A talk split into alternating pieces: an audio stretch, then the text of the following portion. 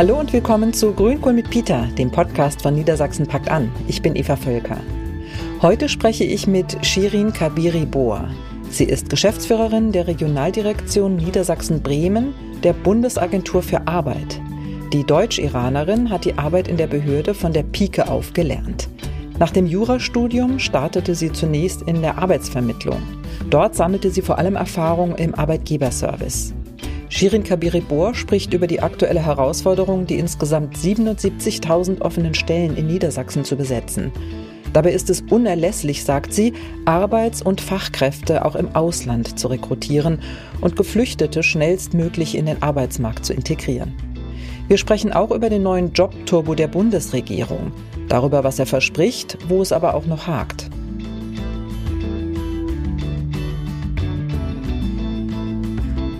Herzlich willkommen zu Grünkohl mit Peter mit Shirin Kabiri-Bohr. Schön, dass du da bist. Ja, vielen Dank für die Einladung. Sehr gerne.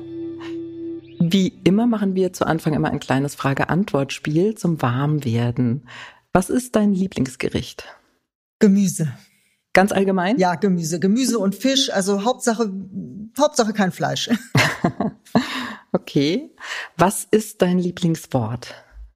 Mein Lieblingswort ist positive Energie. Mhm. Es ist jetzt nicht nur ein Wort, sondern es ist, finde ich, eine Haltung. Also das Vertrauen darauf, dass sich alles positiv entwickeln wird. Vielleicht kann ich Optimismus sagen, das würde es besser bringen. Passt aber beides ja gut, sehr gut zusammen. Okay. Was ist äh, für dich das aktuelle Unwort oder ein aktuelles Unwort? Geht nicht. Oder unmöglich. Mhm. Also das ist so ein bisschen das Gegenteil von dem Optimismus. Also mhm. wenn überall nur Probleme gesehen werden und keine Lösungen, dann ist das für mich einfach schon eine Haltung, die ich recht schwierig finde, weil ich schon glaube, dass man mit einer positiven Haltung auch viel Positives bewirken kann. Ähm, und das Gegenteil ist der Fall, wenn man negativ an Dinge herangeht. Also vielleicht alles ist möglich, sowas in diesem Sinne. Mhm. Das ist ja, ähm, würde ich jetzt einfach mal vermuten, auch etwas, was du ähm, beruflich sozusagen anwendest. Du bist ja Geschäftsführerin der Regionaldirektion Niedersachsen-Bremen der Bundesagentur für Arbeit. Ist das richtig? Also, dass das so ein bisschen so ein Motto von dir ist, auch ja, für deine Arbeit? Unbedingt. Also, das ist mir sehr, sehr wichtig, auch ähm, im, in der Zusammenarbeit mit meinen Kolleginnen und Kollegen, denn wir haben ja mit vielen Herausforderungen am Arbeitsmarkt zu tun. Wir sind dafür zuständig, die Menschen in Arbeit zu bringen, sie zu unterstützen, auf diesem Weg zu begleiten. Und ähm, da braucht man eine positive Grundhaltung und ein positives Menschenbild. Ähm, und wenn wir mit dieser positiven Grundhaltung an diese Themen herangehen, dann bin ich davon überzeugt, dass wir auch Erfolg haben. Ist das ähm, etwas, was du vielleicht auch von zu Hause, also von klein auf, von zu Hause aus deiner Familie mitbekommen hast?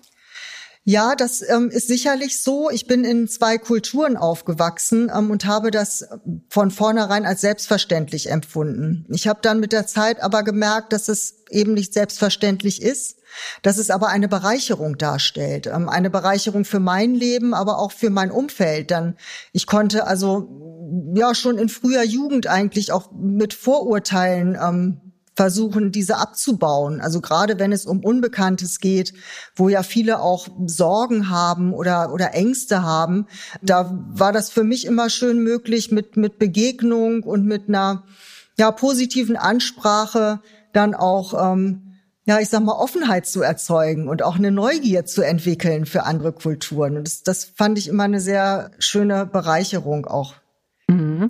Magst du vielleicht ähm, dazu ein bisschen mehr erzählen? Also im Vorgespräch hast du gesagt, dein Vater kam aus dem Iran in den 1960er Jahren zum Studium nach Deutschland. Ja, da kamen ziemlich viele Iranerinnen, also Iraner, da muss man sagen Iraner an der Stelle, äh, zum Studium nach Deutschland äh, mit dem Ziel dann auch wieder zurückzugehen. Und ähm, bei meinem Vater war das so so ein bisschen klassisch. Also er hat dann meine deutsche Mutter kennengelernt.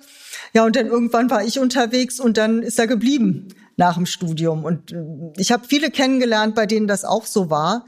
Und das war aber natürlich auch schon, ich sag mal, eine erste Veränderung. Es kam eine neue Kultur in, in das Land und das hat aus meiner Sicht auch wirklich bereichert, dass die Menschen dann hier waren, weil es eben uns auch als Deutsche noch mal ein Stück weit ähm, andere Perspektiven gegeben hat und ob es das Essen ist oder ja einfach die andere Kultur auch so ein bisschen näher gebracht hat. Mhm. Du hast vorhin gesagt, also dass du dir äh, dessen lange Zeit gar nicht bewusst warst, also als äh, Kind äh, einer deutsch-iranischen Familie. Kannst du dich noch dran erinnern, wann dir das so bewusst geworden ist?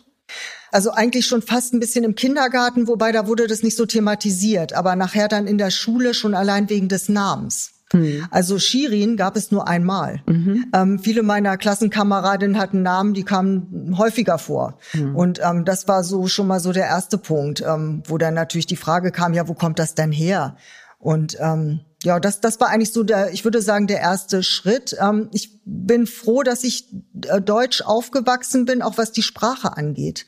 Äh, denn das war meine Mutter immer besonders wichtig, ähm, weil Sprache ja schon auch ein Schlüssel für die Integration ist. Und dadurch hatte ich natürlich diese, diese vielen Hemmnisse, die heute ähm, häufig Geflüchtete ja haben, wenn sie zu uns ins Land kommen. Die hat man ja nicht, wenn man hier aufwächst. Das ist, denke ich, schon ein, ein echter Vorteil. Aber tatsächlich, wie gesagt, so in der Schulzeit, da, da ging das dann so los. Mhm. Thema äh, Sprache beziehungsweise Spracherwerb von Menschen, die eben neu im Land sind. Darauf kommen wir äh, nachher auf jeden Fall noch zu sprechen. Wie wird man eigentlich Geschäftsführerin der Regionaldirektion Niedersachsen-Bremen der Bundesagentur für Arbeit. Also das, da bewirbt man sich jetzt nicht so direkt drauf. Also es war ein längerer Weg. Ähm, ich habe ähm, Jura studiert. Das war so Anfang der 2000er war ich fertig und da waren einfach ganz wenig Stellen da. Da hatten wir eine genau umgekehrte Situation zu heute. Und ich habe damals erstmal als Arbeitsvermittlerin angefangen und ähm, habe das gemacht. und dann habe ich noch mal ein Trainee-Programm gemacht und dann ging das so Schritt für Schritt dass ich so verschiedene Stationen durchlaufen habe, ähm, bis ich dann letztendlich hier gelandet bin auf dem Geschäftsführungsposten.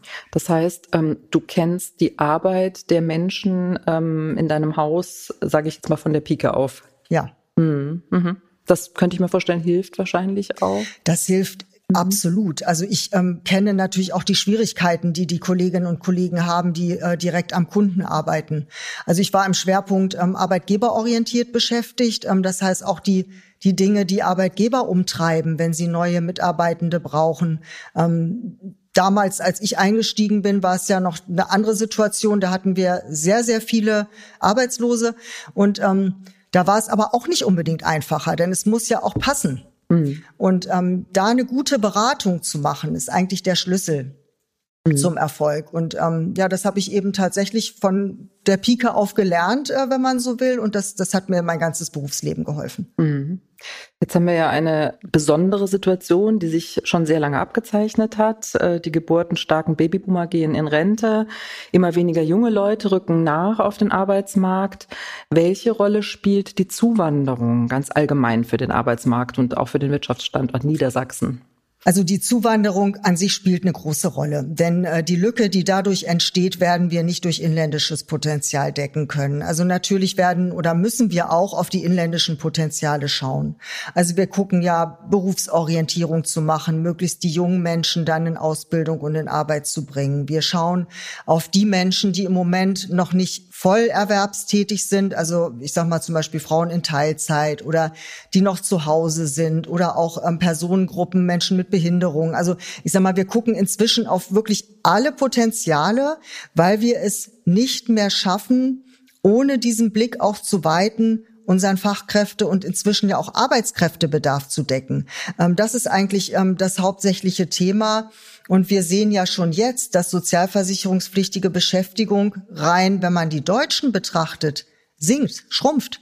Das ist schon eine Auswirkung ähm, der Demografie mhm. und ähm, dass eigentlich das Wachstum jetzt schon nur noch mit Menschen geschieht, die ausländischen Pass haben. Mhm. Das ist ähm, schon eine, eine Kehrtwende.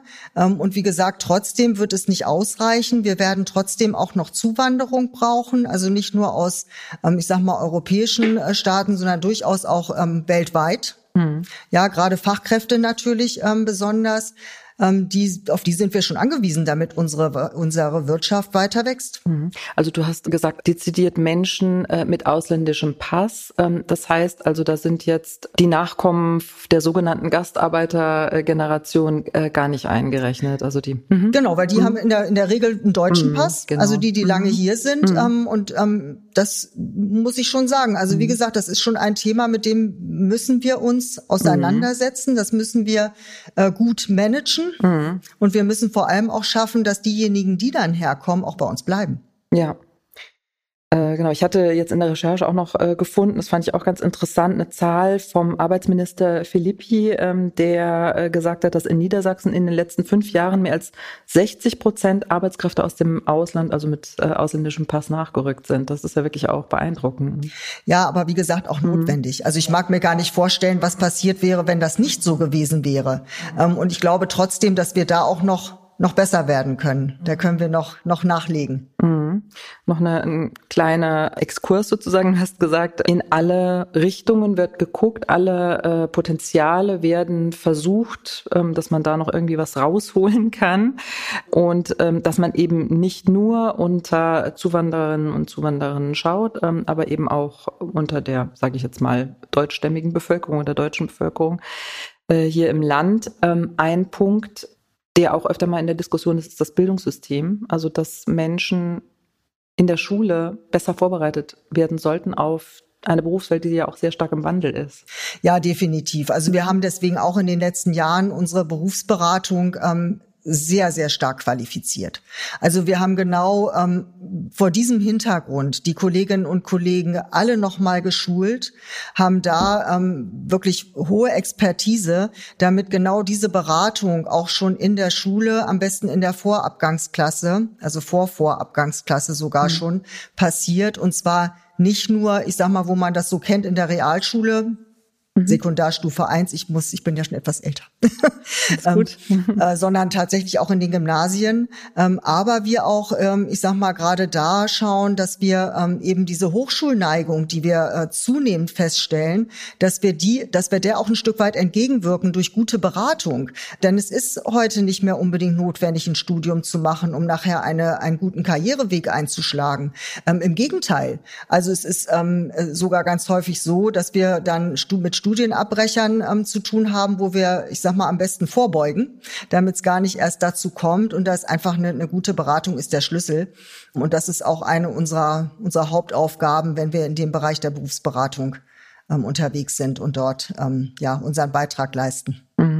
Wenn wir jetzt nochmal zurückgehen zum Thema, also Migration und Arbeitsmarkt, ähm, hier soll ja auch das Fachkräfteeinwanderungsgesetz Abhilfe schaffen, was jetzt ähm, genau zum neuen Jahr schrittweise sozusagen greift. Ja, ganz genau. Das ist auch sicherlich schon ähm, eine Hilfe. Es, sind wichtige äh, Dinge dort jetzt ermöglicht, die es vorher nicht waren. Also zum Beispiel gibt es eine Chancenkarte, die erleichtert ähm, einfach die Einwanderung, Zuwanderung äh, von Menschen aus dem Ausland.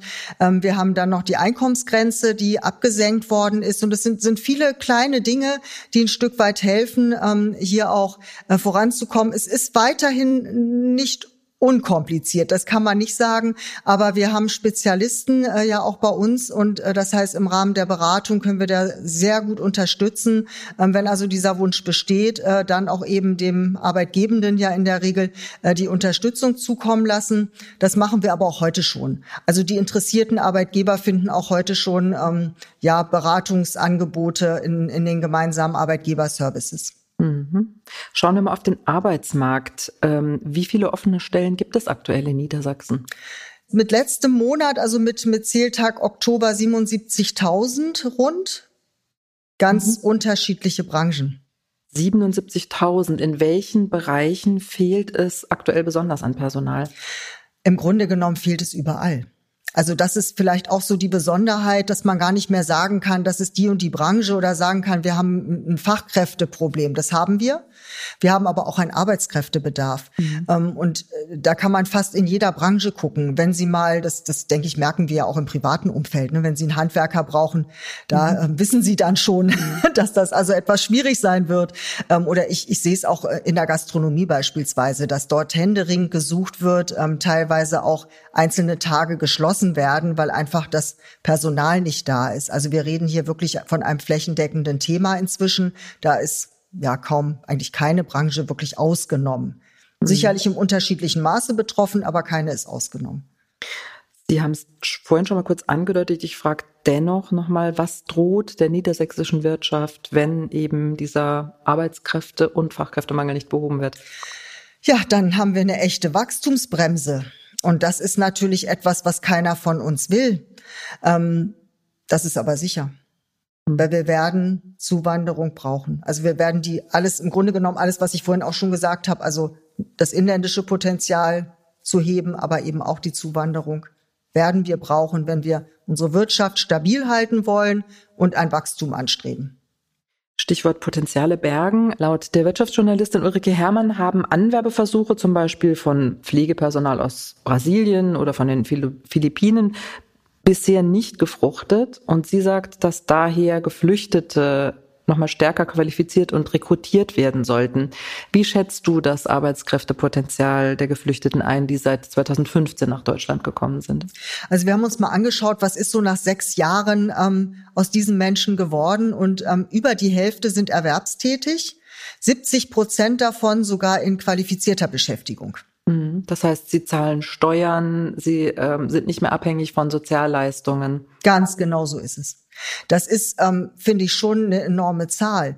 Ähm, sicherlich sind auch da noch Potenziale, das äh, will ich gar nicht sagen, aber ich finde, das ermutigt jetzt erstmal ähm, und, und das zeigt ja auch, dass wir diese Menschen brauchen.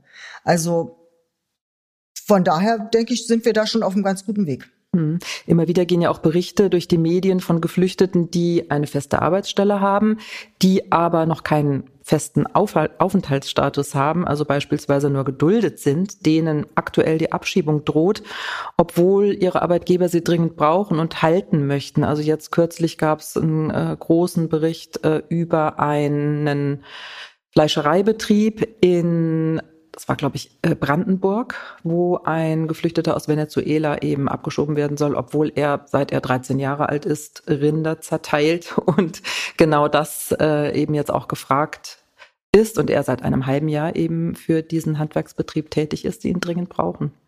Also ich denke, es gibt es gibt solche und solche ähm, Geschichten dabei. Ähm, man muss sich, glaube ich, den Einzelfall immer genau angucken. Das ist auch ein Thema der Ausländerbehörde, muss ich ganz klar sagen. Also ähm, gerade das Thema Status ist ja nicht nicht unkomplex. Auch Politik arbeitet da weiter dran, zumindest in meiner Wahrnehmung. Die Menschen, die zu uns kommen, haben ja zum Beispiel jetzt auch die Chance, wenn sie innerhalb des ersten Jahres dann eine Arbeit finden dass sie diese dann auch behalten können. Und ähm, da haben wir zwar noch nicht so die hohe Anzahl an Beratungen, aber das ist ja grundsätzlich auch eine Möglichkeit. Also ich finde, es hat da schon ein Umdenken stattgefunden und ähm, ich denke, das ist auch wichtig. Mhm. Welche Herausforderungen gibt es speziell bei den Menschen, die aus der Ukraine nach Deutschland gekommen sind. Ja, das ist wirklich noch mal so ein bisschen eine Besonderheit, äh, denn keiner wusste ja, als die ähm, Menschen vorwiegend Frauen ähm, ja hier angekommen sind, ähm, wie wird sich die ähm, Lage in der Ukraine entwickeln. Das war ja erstmal unklar. Da war erstmal wichtig, äh, dass die Menschen hier ankommen, dass sie sich orientieren können, dass sie den Schutz gefunden haben, den sie gesucht haben und dass wir dann geschaut haben, möglichst den Spracherwerb voranzubringen. Ähm, das war in der ersten Phase genau das Richtige für diese Menschen und das ähm, haben wir auch gemacht. Und jetzt, bedauerlicherweise muss man ja sagen, dauert der Krieg noch an. Ähm, das heißt, jetzt stehen wir vor der Herausforderung, dann auch die Integration in Arbeit zu begleiten. Das ist jetzt im Moment, Sie werden es gehört haben, auch äh, vom Minister Heil natürlich das Thema des sogenannten Jobturbos, mhm. ähm, der jetzt ins Leben gerufen worden ist. Ähm, wobei ich sagen muss, also die Kolleginnen und Kollegen in den ähm, Jobcentern haben natürlich auch schon vorher, ähm, ich sag mal, integrationsorientiert auf die Menschen geschaut. Ähm, aber wir sind jetzt eben einfach in einer Phase, äh, wo wir sagen, jetzt, jetzt konzentrieren wir uns doch nochmal. Also da geht es vor allen Dingen darum, jetzt diejenigen, die aus Sprach- und Integrationskursen kommen, kommen, in eine gute, enge Beratung zu nehmen, damit ähm, wir schnell sehen, wo brauchen diese Menschen noch Unterstützung und wie können wir sie gut in den Arbeitsmarkt begleiten. Also das ist jetzt ähm, sozusagen das, was wir vorhaben. Der ähm, Jobtor berichtet sich aber gar nicht mal nur an uns als Bundesagentur für Arbeit, sondern durchaus auch an alle Sozialpartner. Denn ähm, diese Aufgabe ist eine, die wo jeder einen Beitrag leisten kann und muss. Und da sind auch andere gefordert. Und ähm, das ist, glaube ich, so ein bisschen das Besondere, dass jetzt äh, so ein Schulterschluss entstanden oder entstehen soll und dadurch ja auch anfängt schon zu entstehen, mhm. der dann einfach auch hilft, ähm, ein paar Hürden abzubauen, die ähm, ja gegebenenfalls im Moment noch da sind, die aber auch diesen Prozess ein Stück weit hemmen oder zumindest nicht ähm, schnell vorantreiben lassen. Können Sie da vielleicht ein Beispiel geben für ähm, solche Hürden? Mhm. Also zum Beispiel ähm, Anerkennungsverfahren, das ist so ein Thema, das ähm, dauert im Moment noch unheimlich lange. Mhm. Ähm, aber auch das Thema ähm, der, der Sprachkurse, da haben wir auch noch Bedarf, gerade hier in Niedersachsen. Wir haben gerade im ländlichen Raum, haben wir immer noch das Thema auch der, der Sprachkurse. Da passiert schon ganz viel. Es gibt Landessprachförderung, das ist wirklich ganz toll, dass es die gibt. Das hilft auch unheimlich. Ähm, aber trotzdem haben wir in einzelnen Regionen natürlich immer noch äh, Menschen, die auch auf einen Sprachkurs warten. Ähm, ist so ein Thema. Kinderbetreuung ist ein Thema. Wir sprechen hier von Frauen, Frauen, die häufig auch mit Kindern kommen. Mhm. Ähm, da müssen wir sicherlich auch noch mal ähm, ran, genauer hinschauen. Wo ist jetzt konkret der Bedarf und ähm, was können wir da noch mal konkret tun? Und und das ist jetzt, ähm, glaube ich, so ein bisschen auch das Neue, dass wir jetzt gemeinsam eben auf unsere Handlungsfelder schauen und es als gemeinsame Aufgabe verstehen, dann auch diesen Menschen möglichst ähm, schnell in den Arbeitsmarkt zu verhelfen. Mhm. Was bedeutet der Jobturbo für die Jobcenter selbst, die die Neuregelungen ja umsetzen müssen? Die sind ja ähm, bekanntlich personell nicht so toll ausgestattet, sage ich mal, oder zumindest sind die Mitarbeiterinnen und Mitarbeiter auch waren vorher auch schon gut beschäftigt, sage ich mal.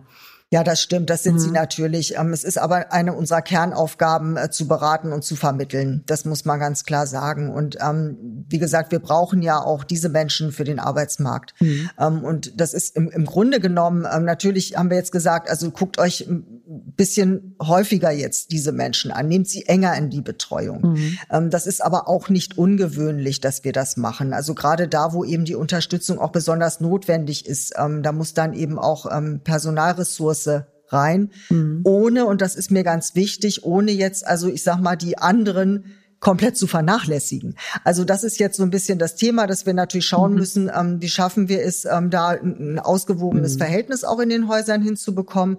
Aber meine Kolleginnen und Kollegen sind da sehr ähm, engagiert und auch ähm, gucken da auch mit, mit diesem Blick drauf, ähm, damit wir hier nach Möglichkeit unserer gesellschaftlichen Aufgabe auch gut gerecht werden. Mhm. Und nochmal eine konkrete Nachfrage. Also äh, häufiger sehen heißt so im Schnitt alle sechs Wochen? Äh, so war, das mhm. wurde tatsächlich mhm. ja auch in der Pressekonferenz mhm. ja. genau so gesagt. Ähm, mhm. so ist auch unsere Orientierung. Mhm. Ähm, mhm. nun, wenn man jetzt äh, operatives Geschäft macht, also am, am Kunden arbeitet, äh, dann weiß man, dass es äh, natürlich nicht realistisch ist, dass man jeden Kunden sechs, alle sechs Wochen sieht. Also es würde tatsächlich die Personalressource nicht zulassen. Ähm, aber hier einfach zu schauen, also welche Kundinnen und Kunden ähm, brauchen eine intensivere Betreuung, ähm, da dann wirklich auch engmaschig, also im, im vier bis sechs Wochen Rhythmus dann auch dran zu bleiben. Welche kann ich aber auch, ähm, ich sag mal, ja, in, in größeren Abständen sehen, weil sie sich einfach auch vielleicht schon etwas besser selbst helfen können ähm, als andere. Mhm, ja.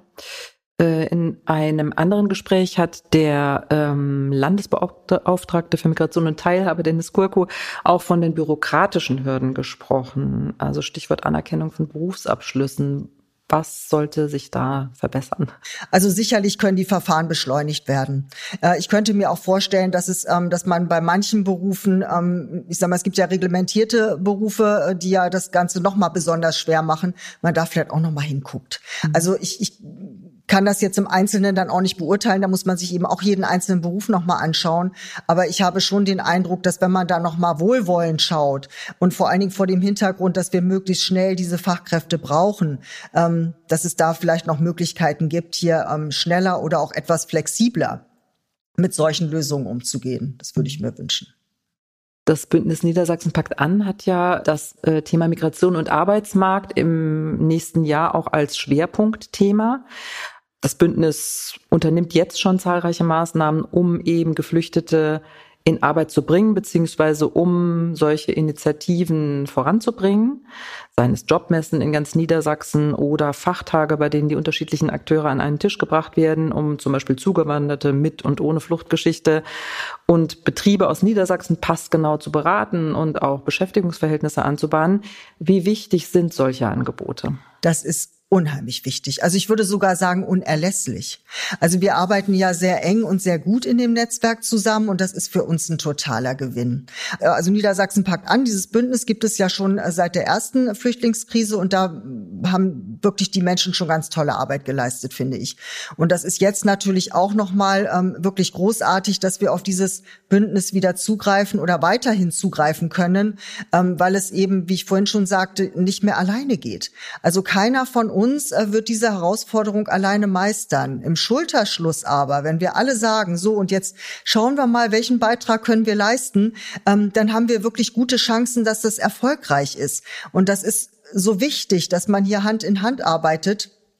Und ich bin total dankbar, wie gesagt, dass es das hier gibt und dass wir hier gemeinsam solche Partnerinnen und Partner an der Seite haben, mit denen wir dann ja für die Menschen hier im, im Land auch ähm, gute Dinge bewegen können.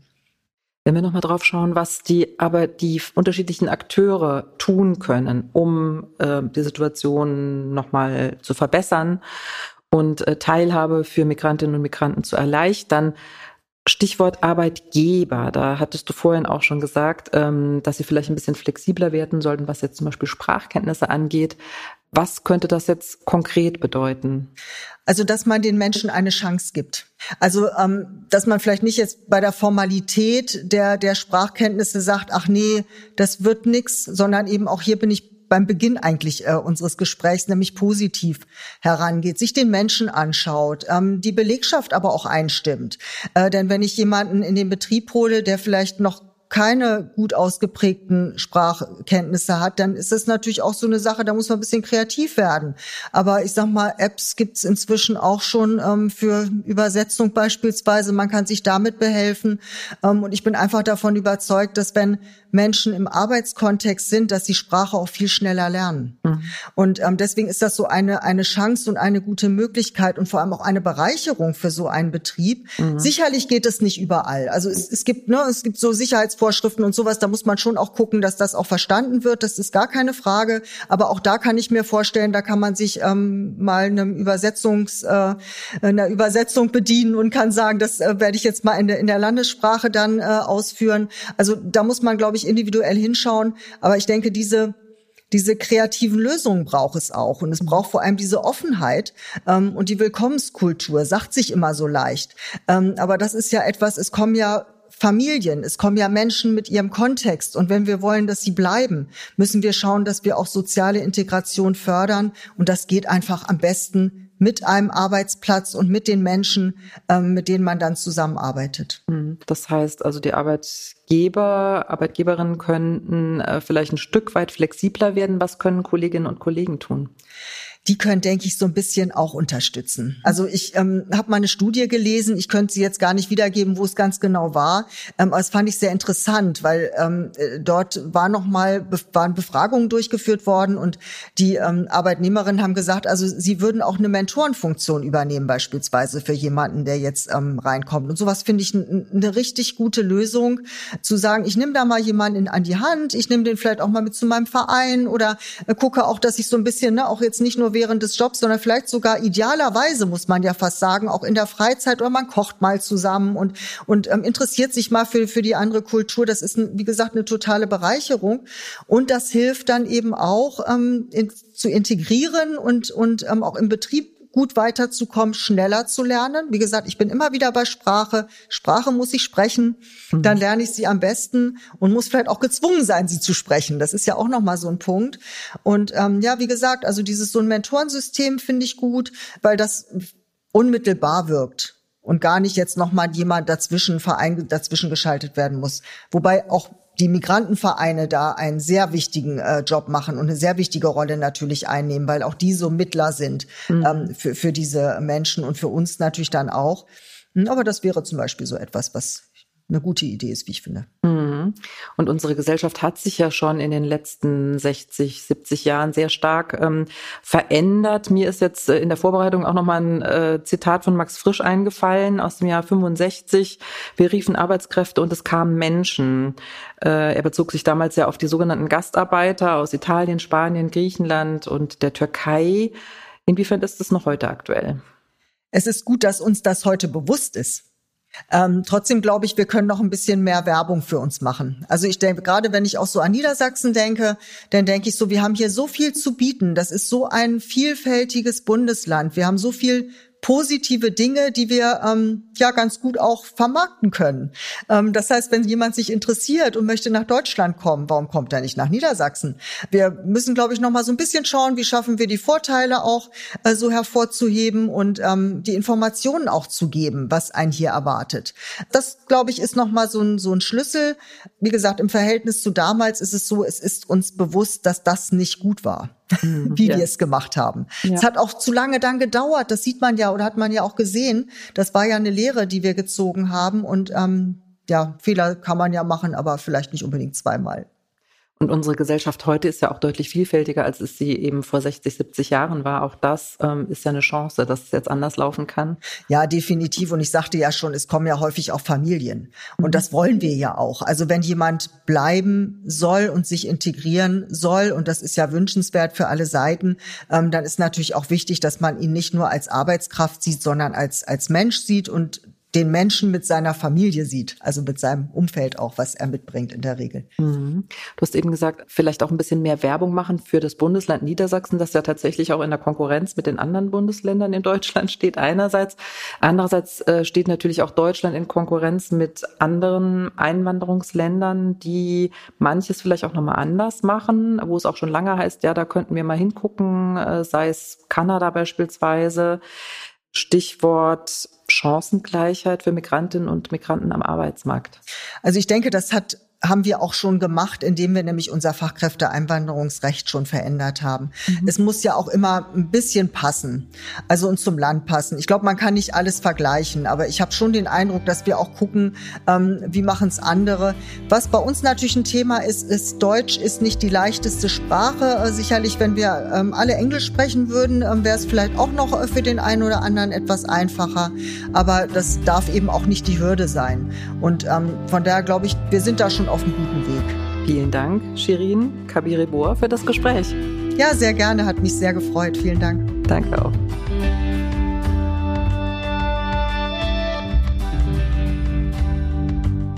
Das war das Gespräch mit Shirin Kabiribor. Shirin Kabiribor sagt klar und deutlich, soziale Teilhabe gelingt am besten am Arbeitsplatz. Und ohne Arbeitskräfte mit ausländischem Pass gäbe es hierzulande schon heute kein Wachstum mehr. Zuwanderung ist also für unsere Volkswirtschaft unerlässlich. Und hier noch ein Linktipp zu einem Portal für Arbeitskräfte aus dem Ausland und für Arbeitgeber www.makeitingermany.com. Das war's wieder mal von Grünkohl mit Peter. Wir freuen uns über eure Bewertung auf Apple Podcast oder Spotify. Wenn ihr keine Folge verpassen wollt, abonniert Grünkohl mit Peter überall, wo es Podcasts gibt. Danke fürs Zuhören und tschüss, bis zum nächsten Mal.